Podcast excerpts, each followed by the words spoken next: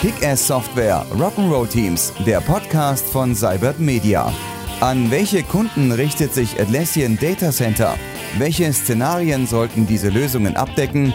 Wie wirkt sich Data Center auf die Zukunft der klassischen Serverprodukte von Atlassian aus?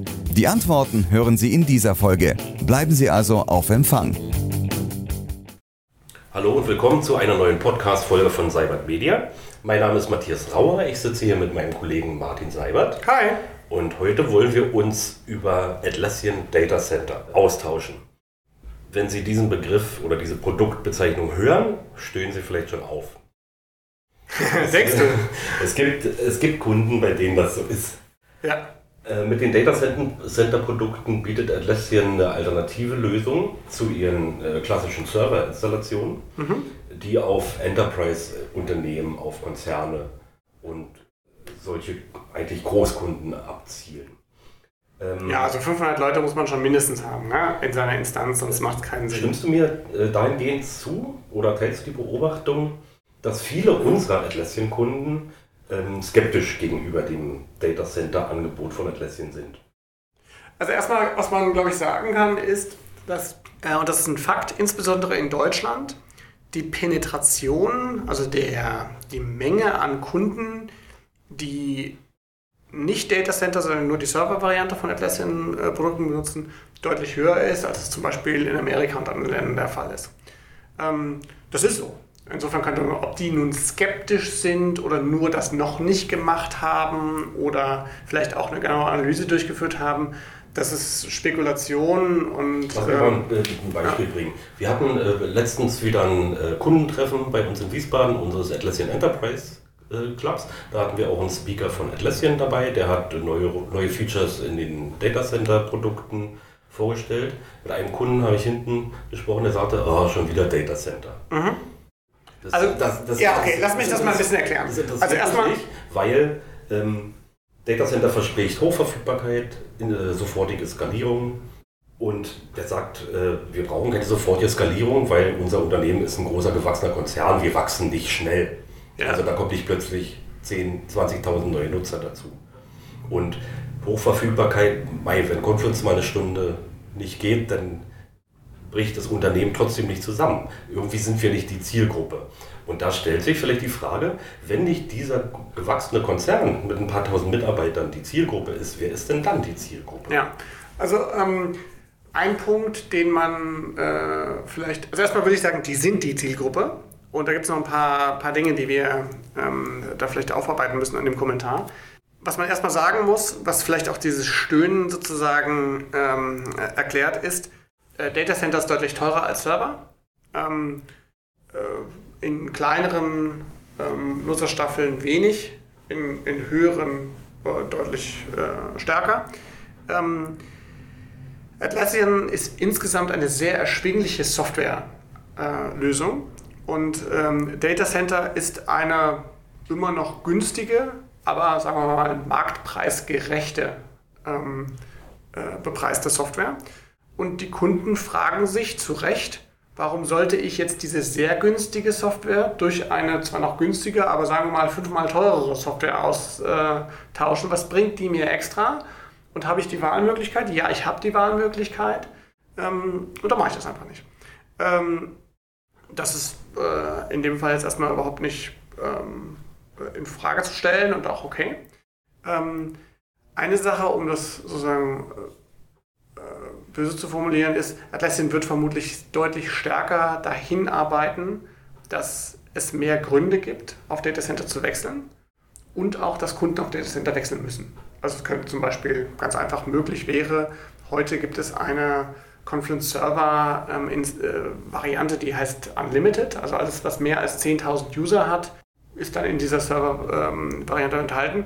Dies könnten einfach diese Option abschaffen und jeder, der mehr als 10.000 Benutzer hat, muss dann Data Center kaufen. Da stellt sich diese Frage nicht mehr. Da kann ich nur noch sagen, oh, das ist mir zu teuer, kaufe ich jetzt gar nicht mehr. Ähm, der Kunde, der dir jetzt sagt, naja, wir wachsen gar nicht so stark, das ist meines Erachtens ein komplettes Missverständnis. Also es geht nicht darum, wie schnell sie als Unternehmen wachsen, sondern eigentlich geht es darum, wie stark schmerzt sie ein Ausfall.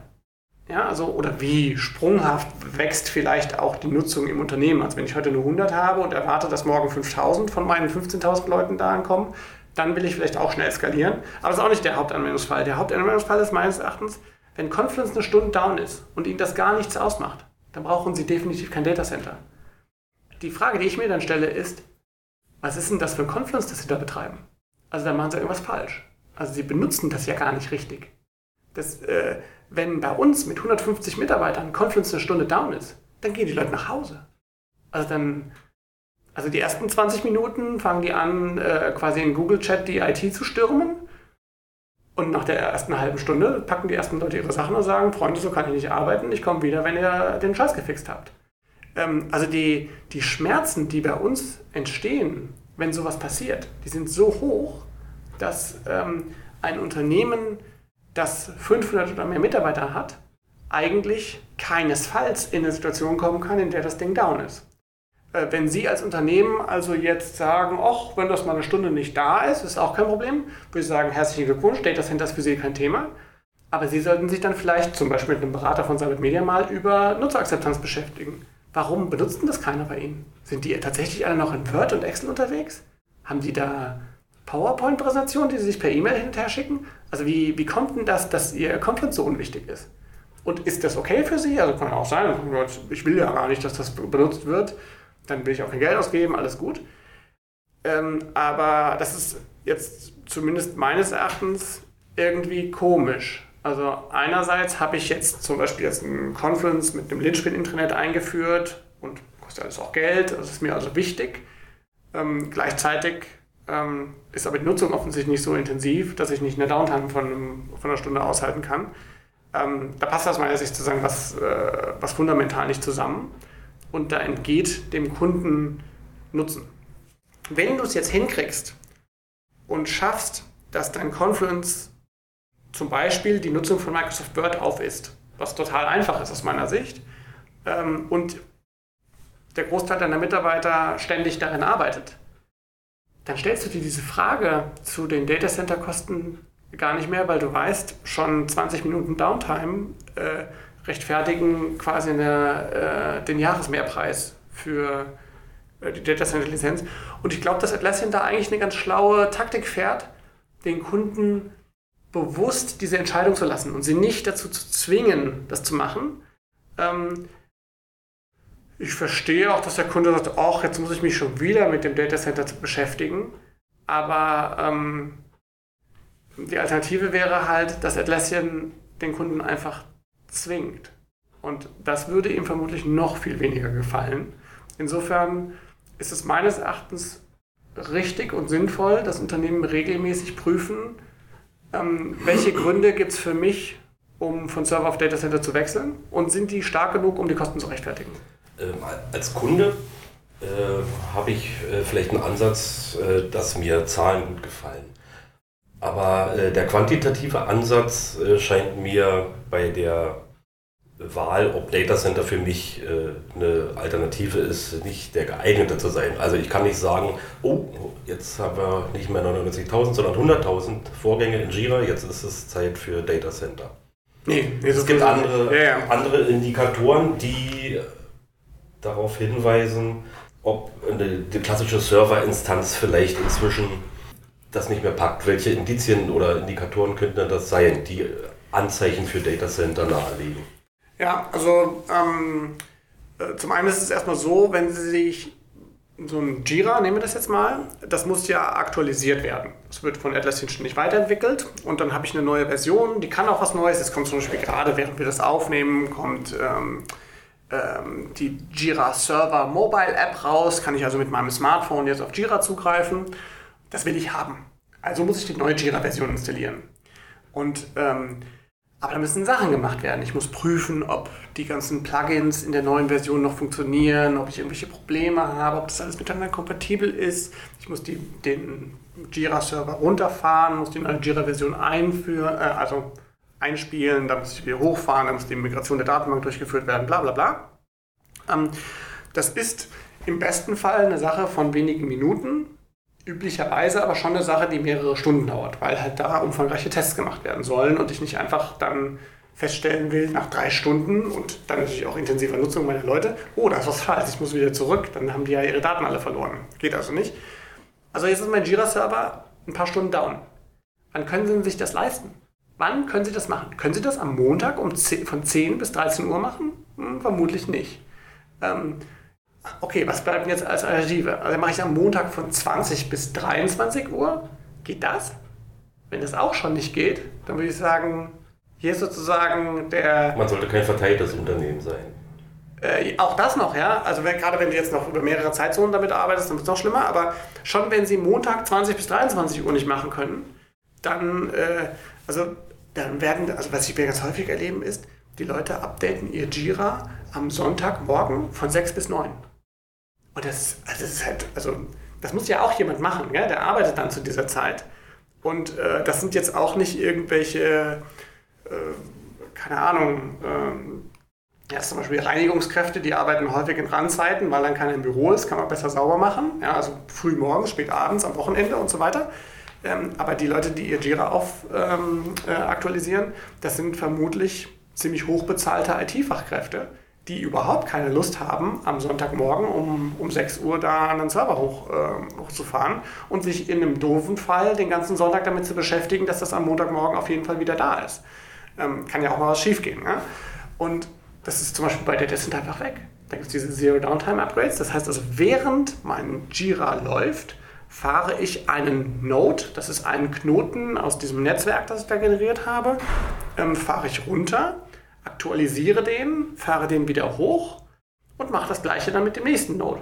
Und dann stelle ich ja schon fest, sozusagen, klappt das, klappt das nicht, äh, wie gut funktioniert das und so weiter. Und ähm, äh, das heißt, ich kann das während der Woche einfach in meinen ganz normalen Arbeitszeiten als IT-Mitarbeiter machen.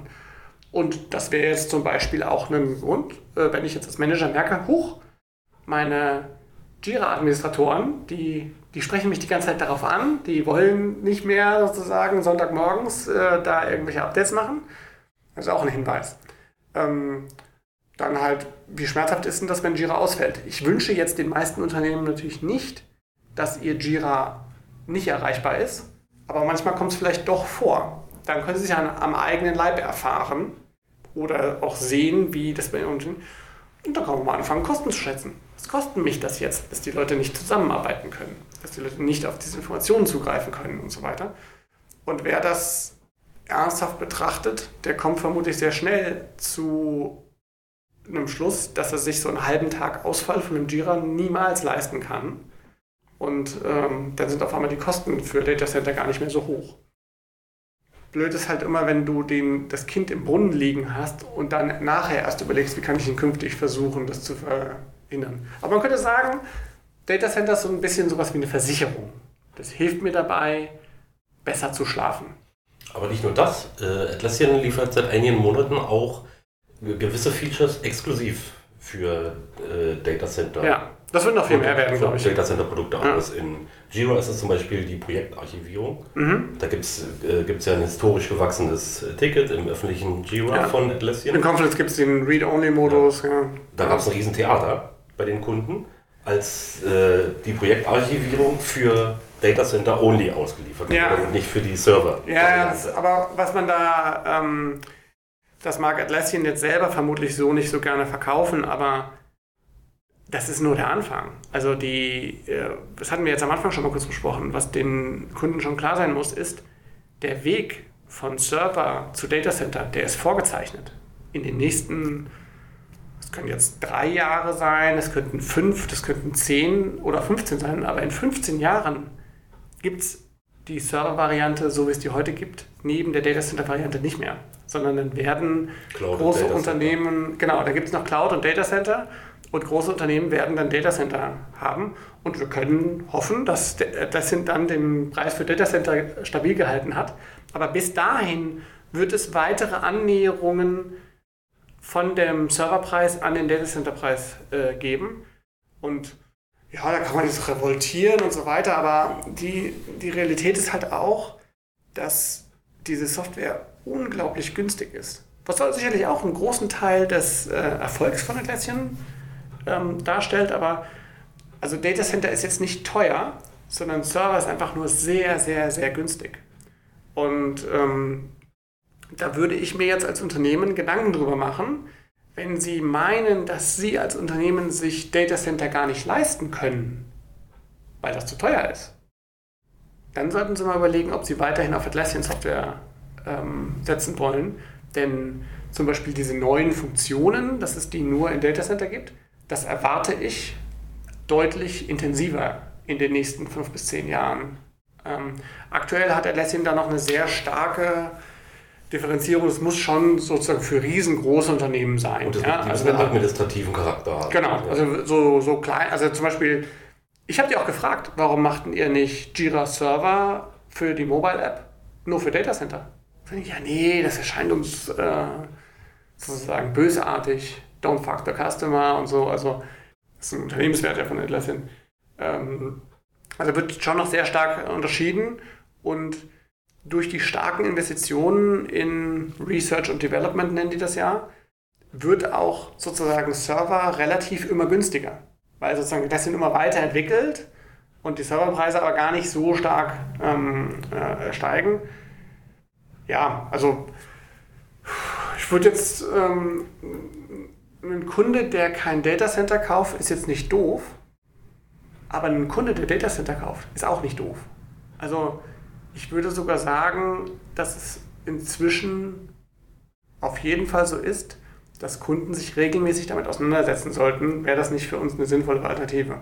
Und ja, niemand hat gerne mehr Kosten an der Backe. Das ist auch vollkommen okay. Also wenn Sie, wenn Sie drumherum kommen können, dann machen Sie es halt, aber nicht in allen Fällen ist billig die richtige Lösung. Atlassian Data Center. Martin, danke dir für das Gespräch. Sehr gerne. Das war's für dieses Mal. Ich hoffe, wir sehen, hören uns bei einem der nächsten Podcasts wieder. Bis dann. Ciao. Tschüss.